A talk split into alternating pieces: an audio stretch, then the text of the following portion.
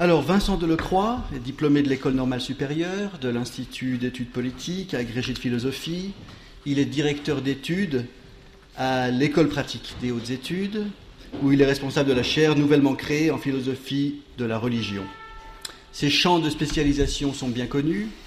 Il a écrit sa thèse de doctorat sur Søren Kierkegaard, paru en 2006, Singulière philosophie, essai sur Kierkegaard et il a publié les traductions de plusieurs ouvrages du grand philosophe danois. Et puis, il y a cette somme parue en 2015, hein, un peu plus de 1000 pages. Ce n'est point ici le pays de la vérité, introduction à la philosophie de la religion. Vincent Delecroix est par ailleurs écrivain, auteur de romans, d'ouvrages sur le chant, sur l'ironie. Il a reçu le Grand Prix de littérature de l'Académie française pour son livre Tombeau d'Achille, paru chez Gallimard en 2008. Le titre de sa communication cet après-midi Religion de la raison, religion rationnelle, religion raisonnable. Je lui donne la parole. Merci beaucoup. Euh, d'abord, merci aux organisateurs. Euh, je, suis, je suis très heureux de participer à ce, Magnifique colloque, j'espère que je vais m'en montrer digne. Euh, je suis un peu intimidé aussi par la concentration d'intelligence euh, sur ces trois jours. Euh, ce, que je vais, ce que je vous propose pour ma communication aujourd'hui, compte tenu du temps, et vraiment j'escompte que, que, me coupe la parole d'autorité, parce que sinon je vais en écrire mille pages. Euh, c'est simplement une ébauche ou euh, quelques pistes, et, et c'est pas une coquetterie de style. Je voudrais simplement que ce que j'énonce soit des points sur lesquels nous puissions discuter, parce que je ne suis pas du tout sûr que ce soit des thèses, c'est le moins qu'on puisse dire. Euh, je, vous, soumets à votre sagacité la citation suivante. Euh, si on soumet tout à la raison, notre religion n'aura rien de mystérieux ou de surnaturel. Si on choque les principes de la raison, notre religion sera absurde et ridicule. Euh, vous aurez deviné probablement qui est l'auteur de, de cette, ce magnifique morceau de rhétorique. Il s'agit de Pascal. Euh, fragment 204 de l'édition Cellier. Et je ne cite pas seulement ce, fragment pour euh, euh, contredire la caricature répandue d'un Pascal irrationaliste. cela dit, ça suffirait à montrer que le, le, hiatus, et non pas la contradiction, le hiatus pascalien entre la raison et la foi, entre plutôt l'ordre de l'esprit et celui de la charité, je vais y revenir dans un instant, est plus complexe qu'on ne le dit vulgairement. Euh, de ce point de vue, je m'intéresse évidemment à ce qui, dans ce fragment, euh, surprend le plus par rapport à l'idée commune que l'on se fait de Pascal, et c'est en quelque sorte la manière que j'ai d'introduire à cet euh, essai de, typologie auquel je vais me, livrer. La première phrase, donc, je vous la rappelle, si on soumet tout à la raison, notre religion n'aura rien de mystérieux et de surnaturel, et non pas ou de surnaturel. Notre religion n'aura rien de mystérieux et de surnaturel. La première phrase euh, insiste évidemment sur euh, le hiatus, tandis que la seconde euh, insiste sur le fait que ce hiatus n'est pas une contradiction, puisque choquer ici signifie naturellement contredire. Du reste, un fragment concomitant dans l'édition Cellier affirme que contradiction n'est pas preuve de fausseté, donc euh, euh, ça n'est de toute manière pas le critère de la vérité ici qui est euh, en jeu. Pour établir cette différence entre ce qui diffère et ce qui choque, on voit que, et sans anachronisme d'ailleurs, on voit qu'il n'est pas besoin de distinguer, par exemple, entre ce qui est au-dessus de la raison et ce qui est contre la raison, comme le fera ou le ferait euh, Leibniz dans le discours sur la conformité de la foi et de la raison des essais de Théodicée. En réalité, l'alternative que semble proposer, euh, j'allais dire, la rhétorique pascalienne plus encore que euh, sa dialectique, cette alternative est une fausse alternative, comme vous l'aurez remarqué, dont on s'aperçoit assez rapidement si on remet les deux phrases, au risque de euh, euh, maltraiter le style magnifique de Pascal, en remettant les deux phrases sous leur forme plutôt positive, on obtient tout dans, tout dans la religion ne doit pas être soumis à la raison, rien dans la religion ne doit contredire la raison. Euh, on est très loin de l'image habituelle, enfin encore une fois, euh, de Pascal et à dire vrai, si on omettait euh, euh, le nom de l'auteur, on pourrait dire qu'il est difficile de formuler des exigences plus raisonnables en matière de religion. Si on veut, à condition de, conserver une spécifique différence entre religion et raison on voit bien que ce qui est le plus limité dans ces prérogatives, selon euh, euh, ce fragment, ce n'est pas tant la raison que la religion elle-même, la religion se réservant seulement les mystères et le surnaturel qui demandent euh, la foi. Tout le reste est sous la législation légitime de la raison.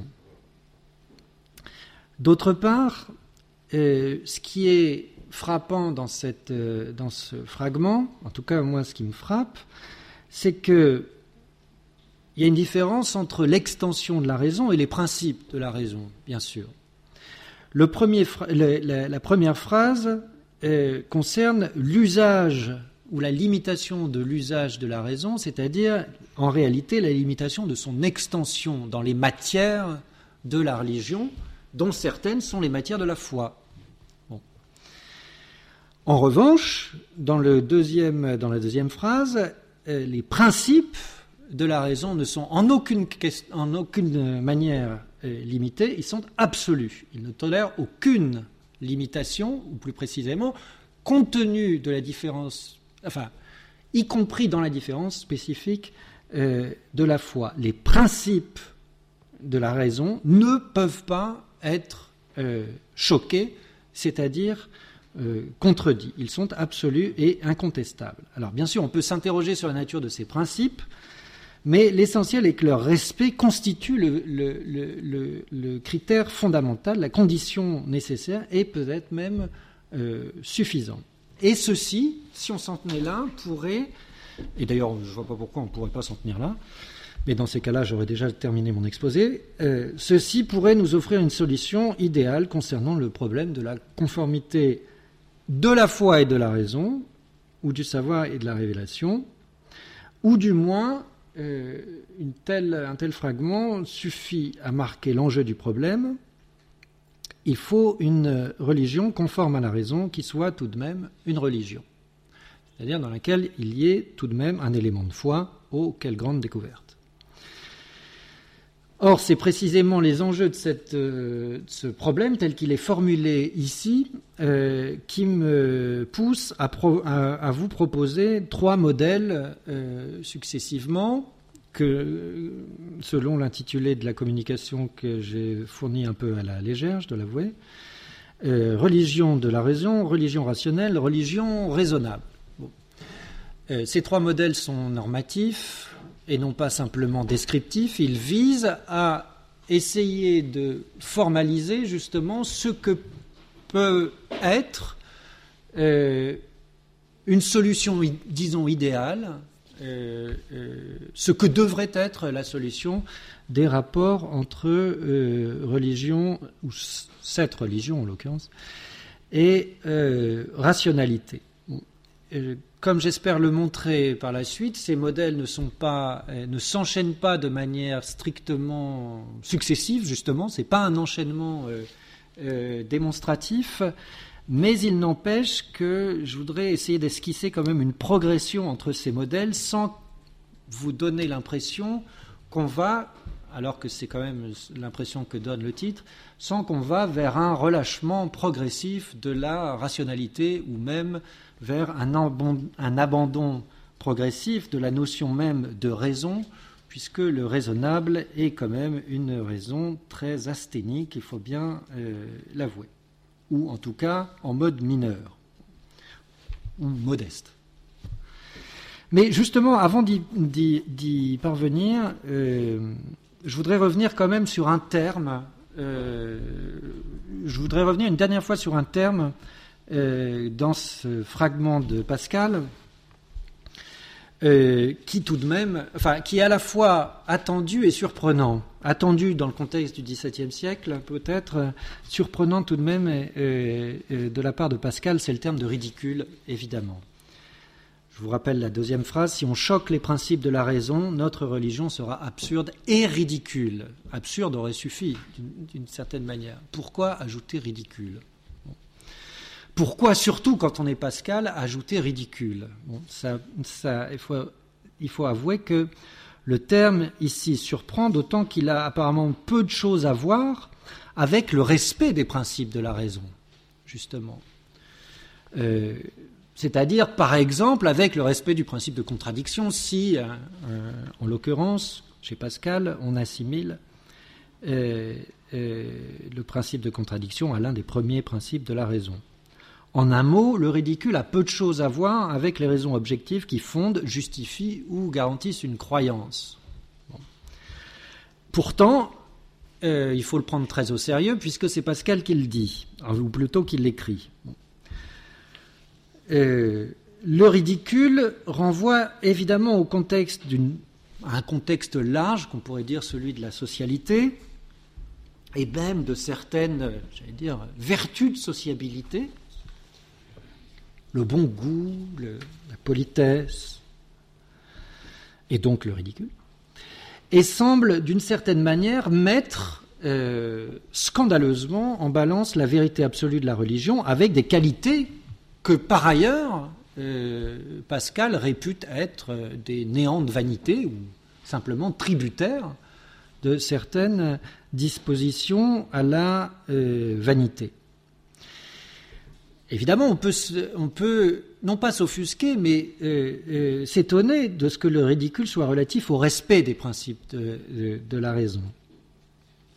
Mais même, et à dire vrai, si on est fidèle à peu près à la conception euh, de euh, Pascal, notamment tel qu'il euh, l'énonce, alors bon, on ne sait pas exactement si ce texte est de lui ou de lui et de quelqu'un d'autre à Port-Royal, mais si on s'en réfère par exemple aux trois discours sur la condition des grands, où il est très clairement établi dans le deuxième discours par Pascal que là comme ailleurs, euh, il, faut faire il faut prendre garde à ne pas mélanger les ordres euh, des qualités et des défauts. Euh, le ridicule appartient à un ordre quand le respect des principes de la raison appartient manifestement à un autre. autrement dit, la géométrie n'est pas une affaire d'estime ou de vanité, mais une affaire de vrai et de démonstration, et inversement. Or là, manifestement, euh, euh, Pascal semble euh, transgresser cette, séparation des ordres, c'est-à-dire exercer exactement ce qu'il appelle une tyrannie, hein, puisque c'est l'exercice d'un pouvoir hors de son ordre. Autrement dit, on imposerait à la religion le critère du ridicule qui n'est justement pas de l'ordre, qui ne devrait pas être de l'ordre de la religion. Pourquoi Pascal le fait-il? Alors, au-delà même de, ce qu'on pourrait appeler une acception plus large de la raison au grand siècle, et peut-être dans le jansénisme plus particulièrement, euh, ça, laisse soupçonner en tout cas que la raison non seulement aurait une dimension sociale, largement entendue bien sûr, du moins par accident, mais cet accident importe pour la religion, mais que la religion elle-même doit être légitimement estimée selon une telle euh, critériologie, un peu comme si euh, on, précédait euh, une espèce de critériologie du goût, par exemple, telle qu'elle sera effectuée par Nietzsche un siècle ou deux plus tard. C'est-à-dire qu'on jugeait de la religion selon le bon goût, le mauvais goût, la laideur ou la beauté, puisque, comme vous le savez, ce qui notamment condamne le christianisme aux yeux de Nietzsche, c'est sa laideur et sa vulgarité. Comment faire pour qu'une religion ne soit, pas, ne soit ni laide, ni vulgaire, ni ridicule? Eh bien, en respectant les principes de la raison. Étrange. Donc, ceci m'incline tout simplement à élargir l'acception de la raison jusqu'à ses dimensions sociales et à déplacer les rapports entre religion et raison dans un espace lui-même élargi qui puisse englober une critériologie sociale et pourquoi pas politique euh, à l'intérieur du problème des rapports entre religion et rationalité. Alors, bien sûr, le bon goût ou le ridicule ne décide pas de la vérité, mais dans les rapports entre religion et raison, la question ne se pose pas nécessairement non plus. Sans que cette suspension relative de la question de la vérité témoigne nécessairement d'une position anti-réaliste ou fictionnaliste, ou même seulement dans un, quelconque héritage kantien, ce qui serait quand même la meilleure de la part de Pascal, euh, vu qu'il ne l'a jamais connu. Le critère du vrai peut être un critère, mais il n'est pas le seul, ni peut-être le principal, lorsqu'il s'agit de conformer la foi et la raison. Par ailleurs, le critère du ridicule sous-entend sans doute quelque chose d'autre, qu'il est très difficile de croire une religion absurde ridicule. Et voilà qui, de nouveau, n'a pas l'air très pascalien. Du moins quand on assimile Pascal à, par exemple, une espèce de tertulialisme vulgaire qui voudrait que c'est précisément en contredisant la raison qu'on embrasse la foi et que euh, moins on a de raison de croire, mieux on croit. Ce fragment, je je vais quand même pas passer tout mon temps à le commenter, mais euh, ce fragment aurait plutôt tendance à nous dire que effectivement, il faut prendre au sérieux non pas nécessairement des raisons de croire, mais en tout cas ce qui peut ou ce qui pourrait nous empêcher de croire. Autrement dit, il est de l'intérêt de la, ou il serait de l'intérêt de la religion de bien régler ses relations avec la raison, car nous ne pouvons tout simplement pas croire n'importe quoi, n'importe comment, et surtout de manière totalement isolée. On a beau être un solitaire de Port-Royal, la religion elle-même n'est pas euh, solidaire. Nulle part dans ce fragment il n'est parlé pourtant des raisons de croire. Et comme vous le savez, selon Pascal, on ne peut croire qu'en vertu des miracles et des martyrs, c'est-à-dire de l'autorité. Parce que c'est justement pas ça qui est en jeu. Ce qui est en jeu, c'est comment nous pouvons croire, ou plutôt comment nous pouvons avoir de la religion. Le critère du ridicule importe à la religion, celui de l'absurdité seul importe à la croyance, probablement, à défaut euh, de quoi donc Pascal commettrait lui-même une erreur euh, euh, en transgressant les ordres. Ce qui intéresse Pascal, c'est non pas les raisons de croire dans ce cas-là, mais euh, ce qui nous, ce qui n'est pas exactement la même chose, ce qui nous permet de pratiquer la religion. Autrement dit, c'est peut-être pas nécessairement la croyance qui intéresse Pascal, contrairement à ce que laisserait apparaître ce euh, fragment. C'est pas tellement la croyance elle-même que la religion qui est en, jeu, c'est-à-dire ce n'est pas tellement ni la croyance ni la foi, c'est-à-dire ce n'est pas tellement la différence entre la croyance et la foi qui est en jeu, mais bien la religion. Autrement dit, ce qui est en jeu ou sous-entendu peut-être par l'usage du critère du ridicule, par exemple, c'est la pratique. C'est-à-dire qu'il est difficile non seulement de croire une religion ridicule, mais il est encore plus difficile de la pratiquer. C'est-à-dire d'y croire, croire en la pratiquant. Nous avons tous peur du ridicule. C'est bien ça, enfin, à des degrés variables. Hein. Euh, je parle d'expérience. Mais si nous devons avoir peur du ridicule, c'est parce que justement la religion ne se, réduit pas à euh, une question de croyance, mais que ce sont d'abord des gestes, des pratiques. C'est le fameux agenouillez-vous et vous verrez euh, ensuite. Si vous vous agenouillez euh, au sein d'une assemblée pour laquelle ce geste est particulièrement ridicule, ce geste prendra un autre sens, naturellement, où il vous sera plus difficile à pratiquer, ou pas d'ailleurs, selon que vous ressentiez de l'orgueil ou pas. Bref. Tout ceci mériterait des développements dans lesquels je ne vais pas me lancer puisque euh, je vais enfin euh, terminer mon introduction et euh, exposer en quelques mots les trois modèles que je voudrais vous soumettre. Je voudrais simplement souligner une dernière chose avant d'abandonner Pascal, enfin temporairement. Le modèle, entre guillemets, que euh, dessine ce fragment, ces deux phrases, le modèle du rapport ou de la relation entre la, religion et la raison, encadré donc par ces deux principes, contient assurément euh, les conditions nécessaires d'une religion à laquelle on puisse adhérer, si, je puis dire, ou devant laquelle, euh, ou dans laquelle on puisse ployer le genou. Mais est-ce suffisant?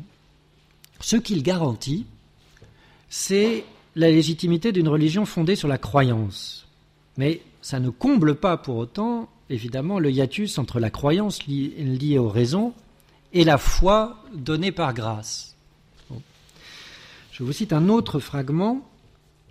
C'est la dernière fois que je parle de Pascal, c'est promis. Euh, fragment 203 de l'édition Cellier. La conduite de Dieu, qui dispose toute chose avec douceur, et de mettre la religion dans l'esprit par les raisons et dans le cœur par la grâce.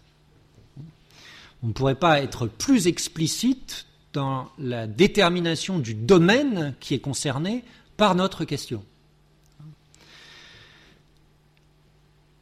Il y a, comme le fragment l'indique, il y a deux manières, de, euh, deux manières qui ne sont évidemment pas exclusives et qui voudraient être euh, conjointe au contraire, il y a deux manières donc d'avoir de la religion, si, je puis dire, par les raisons et par le cœur, c'est-à-dire par l'esprit et par la grâce.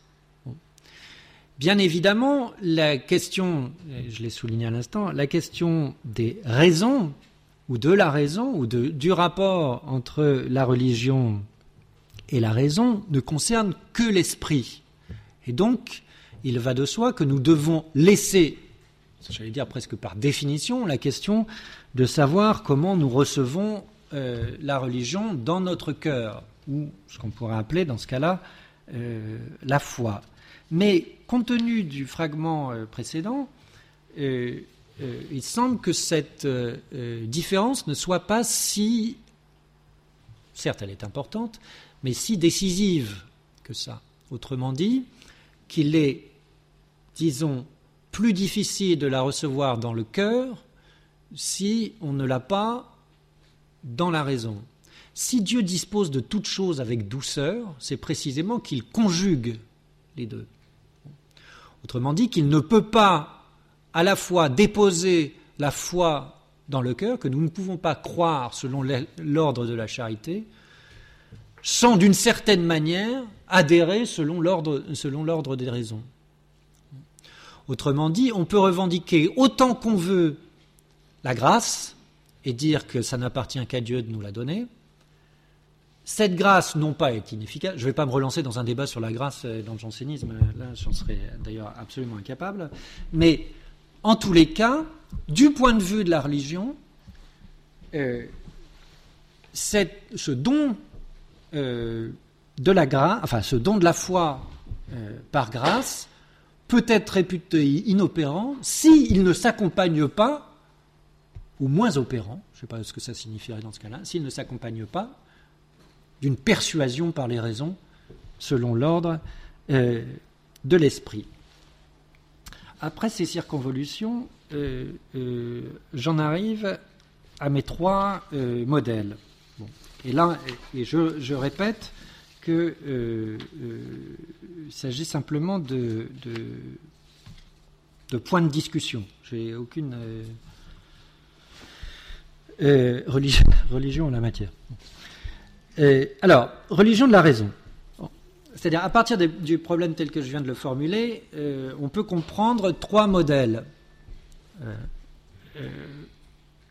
la religion de la raison Évidemment, euh, euh, vous aurez noté que je tire ce, vocable ou ce syntagme euh, non pas d'Hermann Cohen d'abord, mais d'abord de, la religion dans les limites de la simple raison, et plus précisément de, notamment de la, préface à la deuxième, la deuxième édition où Kant parle de pure religion de la raison. Euh, euh, le contexte d'ailleurs dans lequel il l'évoque est particulièrement intéressant, je vais y revenir tout de suite. Mais quand même, euh, puisque c'est Cohen qui a donné à ce terme, d'une certaine manière, son contenu le plus, me semble-t-il, le plus riche et le plus complexe, je vais surtout axer ma compréhension de ce type sur Hermann Cohen.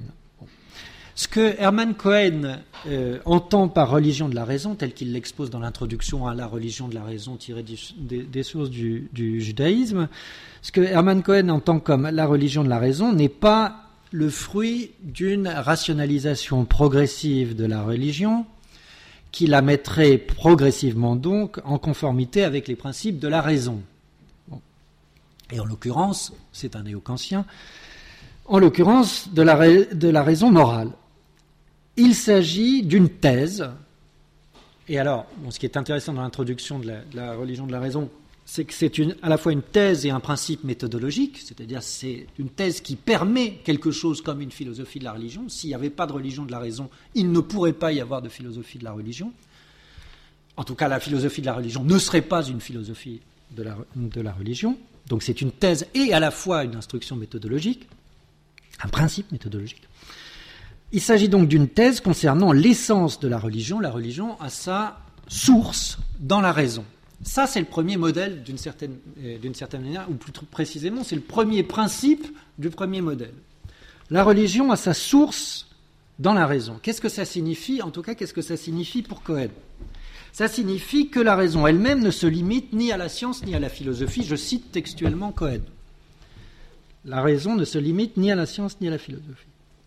Ça signifie, deuxièmement, concernant non pas la raison cette fois, mais la religion, que la religion est une fonction, je cite encore, une fonction universelle de la conscience. Je précise ce point parce qu'il est important chez Cohen. En parlant de fonction universelle de la conscience, on ne ramène pas la religion à une production de la conscience.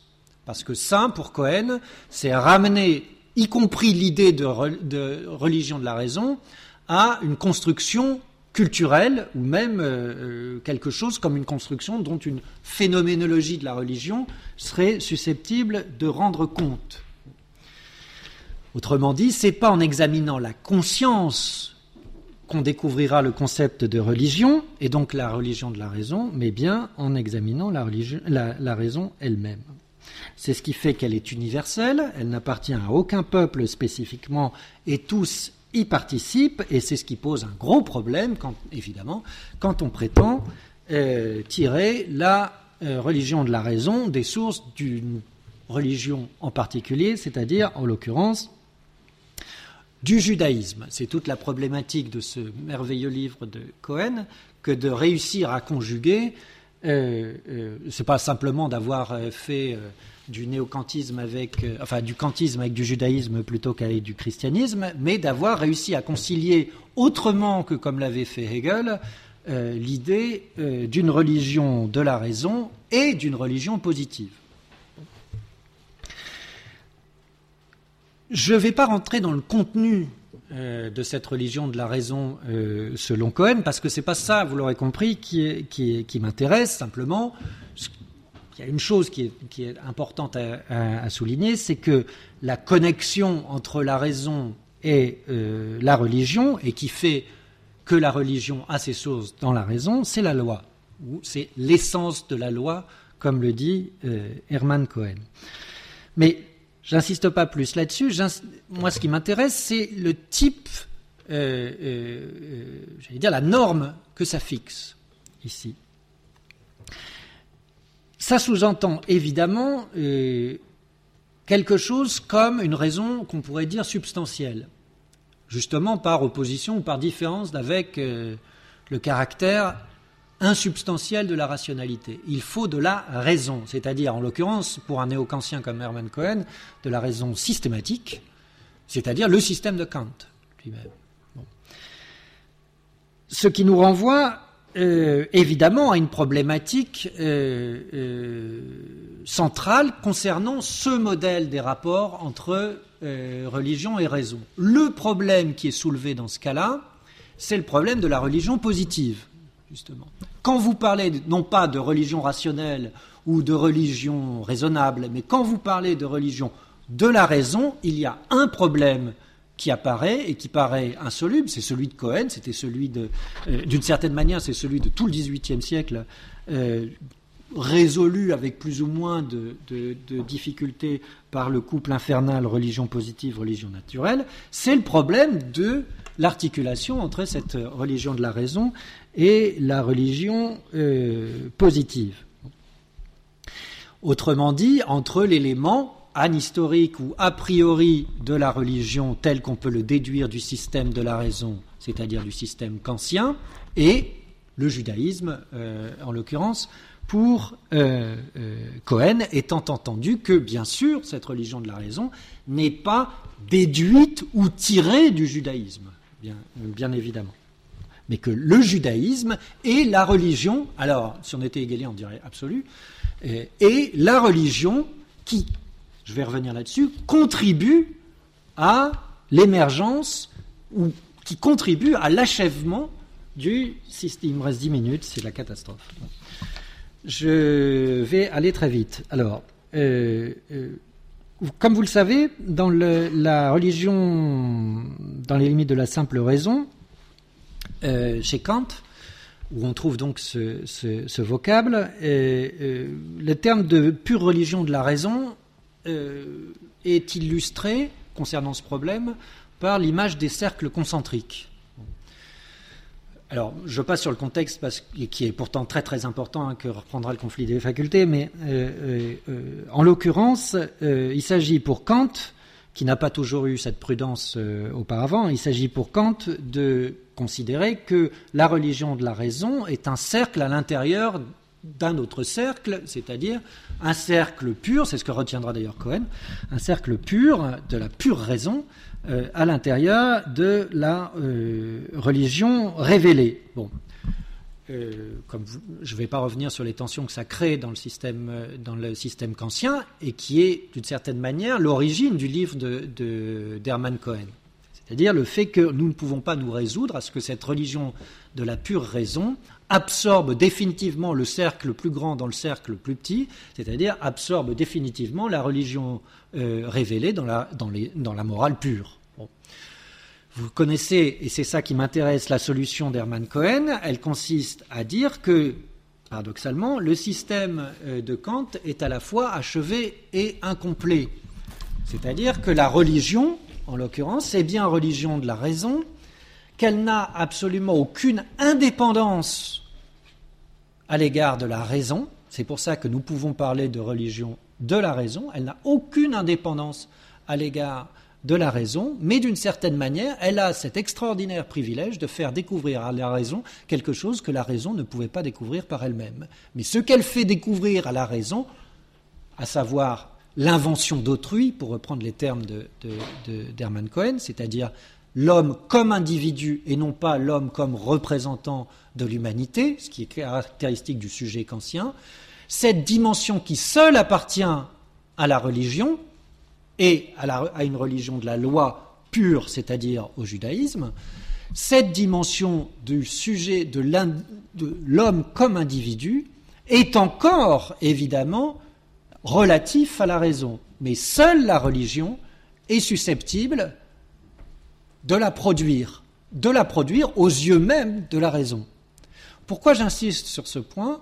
Précisément parce qu'on est à ce moment-là dans un retournement de l'expression même, vous aurez tous noté l'ambiguïté du terme religion de la raison, est-ce que c'est un génitif objectif, est-ce que c'est un génitif euh, subjectif, on est à un point de retournement particulièrement intéressant et qui, me semble-t-il, a donné lieu, euh, euh, malgré les différences énormes, à des développements euh, contemporain en philosophie euh, euh, continentale et évidemment, alors là, dans la déconstruction la plus, la plus échevelée, qui ne se réclame pas toujours d'Hermann Cohen, heureusement pour lui d'ailleurs.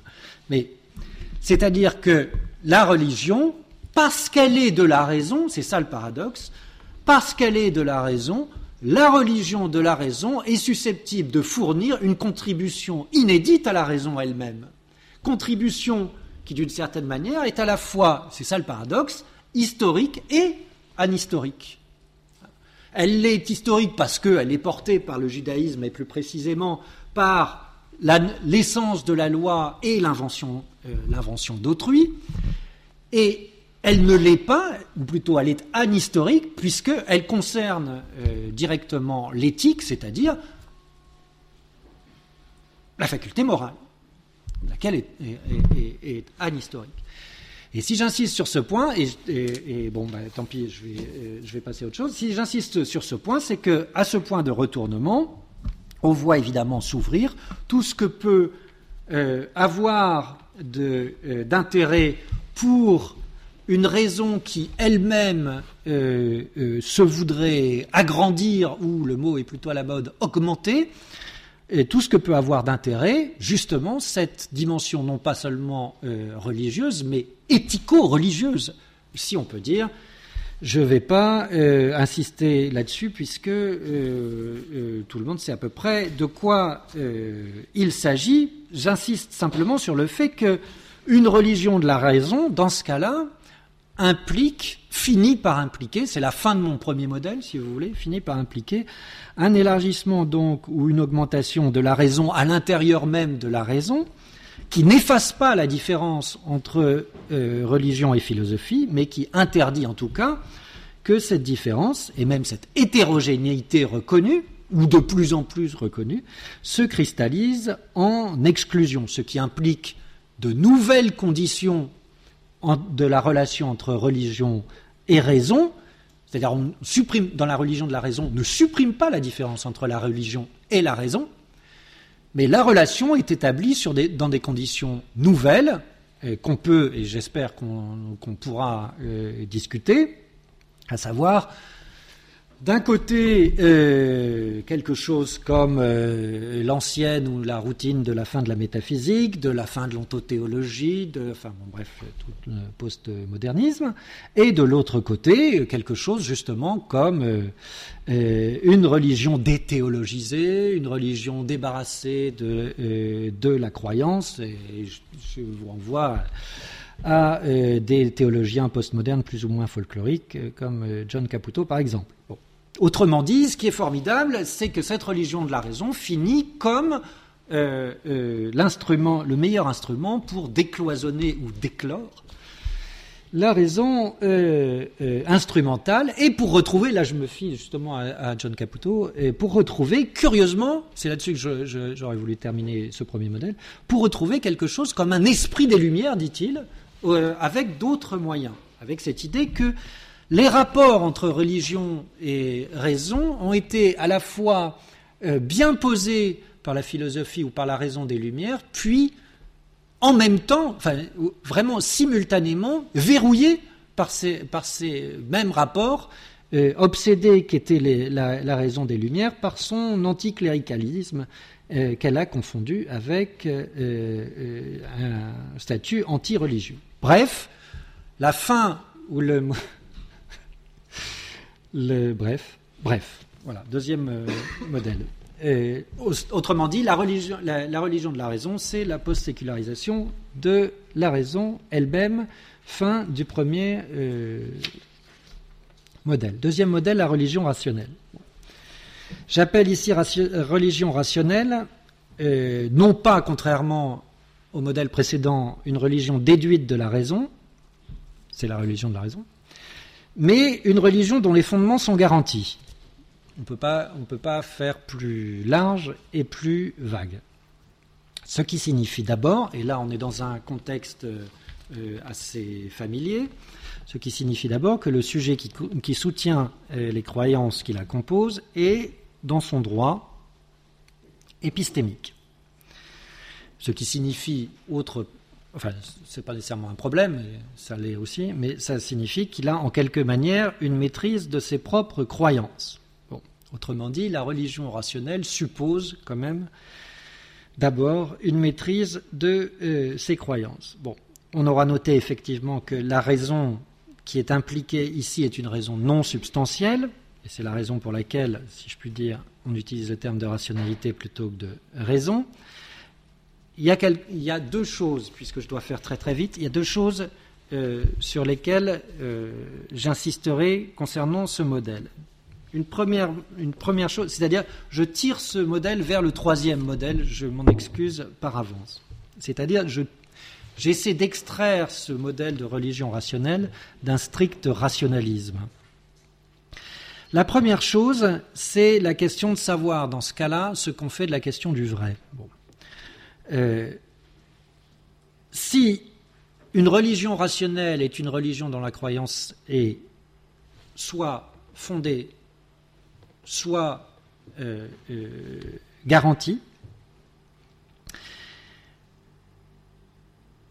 on est en droit de suspendre ou oui, on est en droit de suspendre ou de rendre secondaire la question euh, euh, de la vérité, puisque comme vous savez, euh, nous pouvons soutenir des,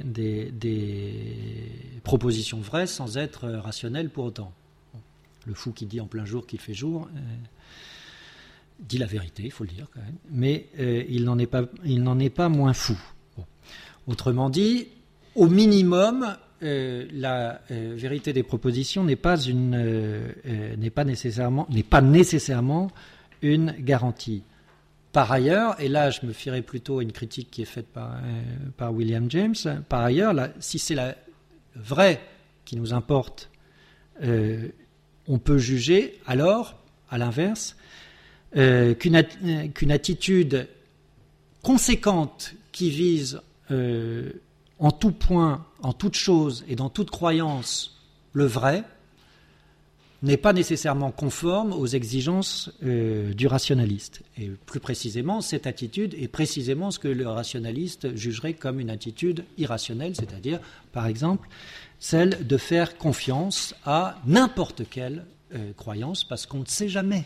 Ça pourrait être vrai, et ça suffit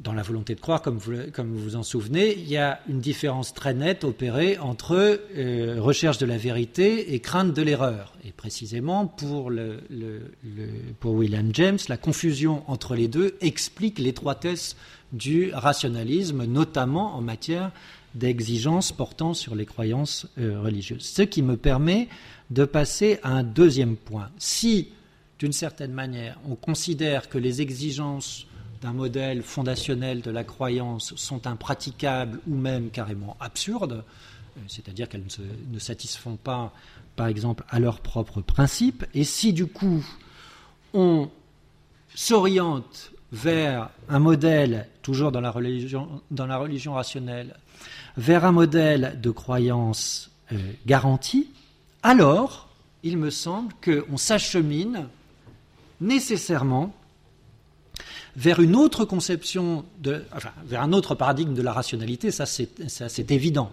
Euh, je passe sur la différence entre un modèle de défiance et un modèle de confiance, un modèle de sens commun et un modèle fondationnel de type cartésien. Bon, peu importe. Enfin, non, pas peu importe, c'est très important. Mais il me semble que non seulement on change de, de paradigme et donc de système de critères portant enfin de système d'exigence portant sur la croyance religieuse, mais on change effectivement d'acception de la rationalité elle-même. C'est-à-dire que ceux qui importent davantage à la croyance à l'idée ou au paradigme de la croyance garantie par rapport à l'idée ou au paradigme de la croyance euh, fondée, ce qui importe davantage, c'est l'attitude de rationalité et non pas la rationalité des croyances ou du contenu propositionnel lui-même. Ce qui importe dans la définition de la religion rationnelle, c'est précisément qu'elle ne se limite pas à la croyance. Si vous voulez, ce que, ce que je voudrais, ce que j'aurais voulu faire, c'est montrer que le passage à l'idée de oui, d'un modèle de la confiance, par exemple, euh, euh, d'un modèle de la, croyance garantie. En tout cas, tout ce qui prétend euh, se déporter par rapport à un modèle fondationnel, en réalité, est à un moment ou à un autre heureusement condamné selon moi, à quitter une stricte épistémologie des croyances. C'est-à-dire qu'on est obligé de concevoir ou d'adopter un modèle de l'être rationnel qui englobe quelque chose de plus dans la religion que ce qui est englobé par une épistémologie stricte des croyances.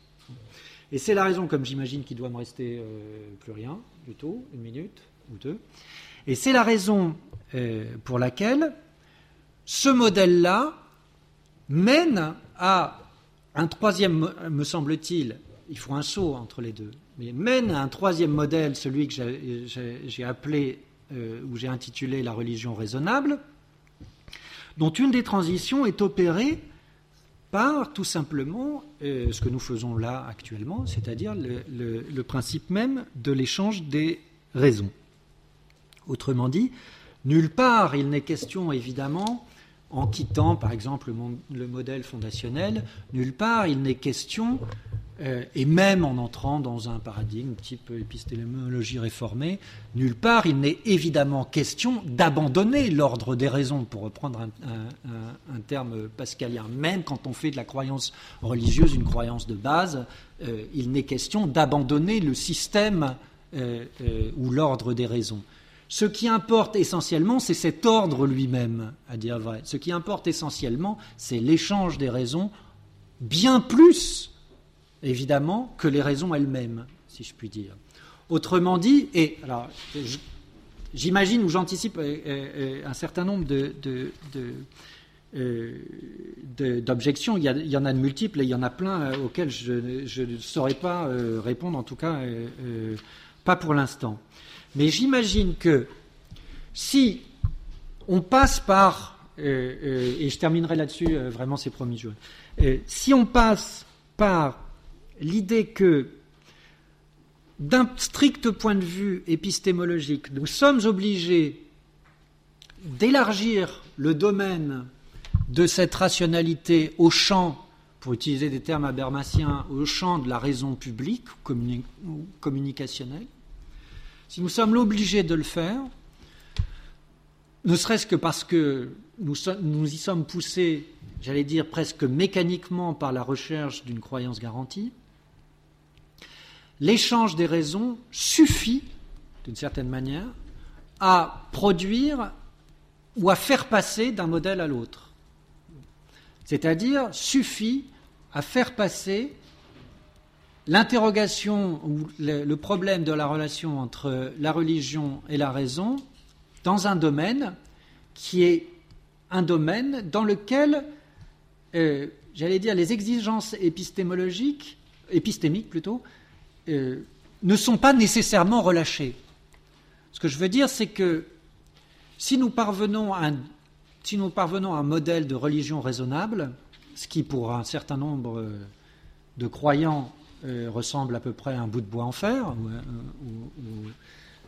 enfin, je viens de Kierkegaard, donc l'idée de religion raisonnable, euh, c'est un oxymore, au, minimum, c'est un oxymore. Mais ça aussi, il faut, il, faut, il faut en discuter. Mais on peut envisager le fait que l'idée même de religion raisonnable n'implique pas euh, un relâchement et même une relativisation euh, des exigences de la rationalité, mais les renforce au contraire. Mais les renforce au contraire. Autrement dit, en introduisant une contextualisation soit historique, soit sociale, soit politique, nous ne rendons pas, euh, nous n'insularisons pas davantage la, euh, la, croyance religieuse ou même la religion par rapport à l'ordre des raisons, mais au contraire, nous favorisons son extension la plus large possible. Et je ne pense pas qu'il puisse, mais encore une fois, c'est parfaitement schématique, je ne pense pas que l'extension de cette rationalité, c'est-à-dire des exigences de la rationalité, dans lesquelles, certes, l'exigence de raison est nécessaire, mais n'est pas la seule, mais la multiplication en, réalité des exigences couvertes par ce domaine plaide plutôt en faveur d'un renforcement de la rationalité plutôt que de son, euh, son relâchement ou de sa relativisation je vous remercie, je suis désolé, j'ai dépassé. Voilà.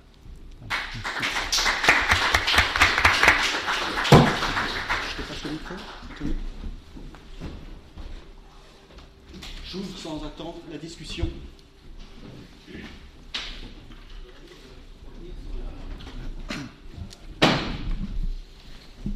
La, notion d'épistémologie euh, des croyances, euh, en fait, pour une bonne part, l'épistémologie des croyances religieuses, telle que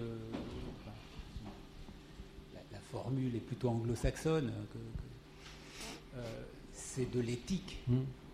des croyances, la croyance ça consiste à se demander euh, quel est le droit de croire, si on a le droit de croire. Et euh, de ce point de vue, euh, de la même façon qu'il y a eu, comme le dit Louvresse, une sorte d'irrationalisation de la science depuis 30 ou 40 ans, c'est-à-dire qu'on a, par exemple, beaucoup de sociologues dont des sociologues français, ont, comme Latour, ont, contesté que la science c'était un produit de la raison, euh, il y a eu une irrationalisation de la religion euh, plus ancienne. Euh, je suis comme, comme vous pas du tout persuadé que Pascal ait joué un rôle là-dedans. mais par exemple, quand, Leibniz euh, oppose la lumière et la chaleur. Il, voilà, il y a une religion de la lumière et une religion de la chaleur. Et c'est déshonorer la religion euh, que de jouer la chaleur contre la raison. Euh, bien de la même façon, il y a une forme d'irrationalisation de la religion qui a consisté à dire la raison ne peut avoir rien à voir avec cela et la religion ne peut rien avoir avec la raison. Alors, si on y regarde de près du point de vue de l'éthique des croyances, on s'aperçoit que c'est une conception incroyablement étroite de la raison qui conduisait à cela, qui peut conduire à cela. Un, incroyable appauvrissement de la raison. Ce matin, euh, Christophe Chalamet a, évoqué euh, le discours de Ratisbonne de, de Joseph Ratzinger. Euh, évidemment, il y avait des aspects qui ont été choquants, mais enfin, il y avait une affirmation que la raison est beaucoup plus large que euh, simplement que ce qu'on trouve dans, disons, une sorte de positivisme un peu sommaire. Donc, je me demande si, l'opposition euh, n'est pas liée, l'opposition entre, disons, une, une religion rationnelle et puis euh, quelque chose qui serait son, envers ou sa, contradiction, euh, une religion du cœur, euh, est-ce que ce n'est pas dû simplement à un appauvrissement, à un, rétrécissement surtout de la, notion de raison elle-même? Oui, oui, moi j'en suis, je partage euh, absolument ce, absolument ce point de vue. la seule manière, enfin, la seule différence, c'est comment on, interprète les causes de ce rétrécissement et surtout la signification de ce rétrécissement. on peut considérer qu'effectivement, euh, il y a une manière formidable de laisser tranquille la religion, c'est de la laisser à sa folie, justement, c'est-à-dire de la considérer comme, comme un ensemble de croyances aberrantes et, de dire, bon, bah, ça, ça ne nous regarde pas, et finalement, des goûts, des couleurs, tant que ça ne cause pas de, l'ordre, de troubles à l'ordre public, laissons, laissons vivre les fous. bien sûr, il me semble que l'appauvrissement en question, peut avoir deux causes parfaitement contradictoires. La, première peut, consister à dire il y a eu un réductionnisme de la raison, qu'on va dire euh, soit instrumental, euh, soit positiviste ou, néo-positiviste, euh, ou même évidentialiste, par exemple. voilà soit il y a eu un, il y a eu un, appauvrissement, et moi je pencherais plutôt pour cette, solution, paradoxalement par une espèce d'extension de, démesurée de l'autocritique de la raison. C'est-à-dire dire, euh, bon, bah, finalement, euh, euh, je ne peux juger de rien, qu'est-ce que c'est que cette... C'est-à-dire vraiment l'effet en retour de l'échec du néopositivisme, de dire, bon, bah, finalement... Euh, cette, raison parfaitement euh, réductrice, euh, elle doit être combattue, au contraire, par un, relâchement des exigences de la rationalité. En quelque sorte, ce que vous caractérisez comme le déshonneur de la religion a été ressenti de la même manière concernant le néopositivisme, qui ont déshonoré les exigences de, la rationalité en les réduisant à euh, des principes de l'évidentialisme ou du fondationalisme de ce point de vue-là. Et donc la réaction inverse consiste à dire, bon, bah, finalement, euh, euh, à introduire Bon, mais ça, ça nous mènerait plus, trop loin. Mais à introduire, c'est pour ça que je plaidais à la fin euh, pour l'idée que euh, l'extension, ou euh, j'allais dire même la, pénétration dans le champ de la rationalité d'une critériologie qui n'est pas nécessairement une critériologie strictement épistémologique, ne, constitue pas nécessairement un relâchement de la rationalité. Mais c'est ce qui a eu lieu. C'est-à-dire considérer que euh, je ne sais pas, moi, le, critère de vérité est un critère totalitaire, euh, qu'il est, euh, est contraignant, que, la vérité est une idole métaphysique qu'il qui s'agit de, de, déboulonner et que, et, que il faut. oui, il faut rompre avec cette, cette, cette vision étroite de la, de la rationalité, moyennant quoi on favorise les, affirmations dogmatiques les plus étroites, et, alors là, totalement dépourvues de, de, garantie. Donc, oui, je suis, d'accord, mais cet appauvrissement, il a des formes parfaitement contradictoires. Donc il faut savoir justement déterminer ce que c'est qu'une forme saine de la, de, rationalité. Et quant à, l'idée d'éthique de, la croyance, oui, c'est euh, l'idée principale qui, à mon avis, euh, euh, me permet de, euh, de, modifier un paradigme dans l'autre. C'est-à-dire que faire apparaître le caractère éthique de la raison, ou déontologique de la, de, la raison en l'occurrence, montre bien que ce qui nous importe, c'est tout autant, j'allais dire, l'attitude de croyance que euh, euh, la rationalité des, contenus de croyance. Ce qui nous importe davantage, c'est d'être rationnel et non pas que la croyance, euh, que le contenu de la croyance soit fondé, par exemple. Alors, nous avons le temps seulement pour une, autre question, et Yann Schmitt. Je vous propose de remercier encore Vincent Delecroix pour sa communication, pour cet échange très intéressant.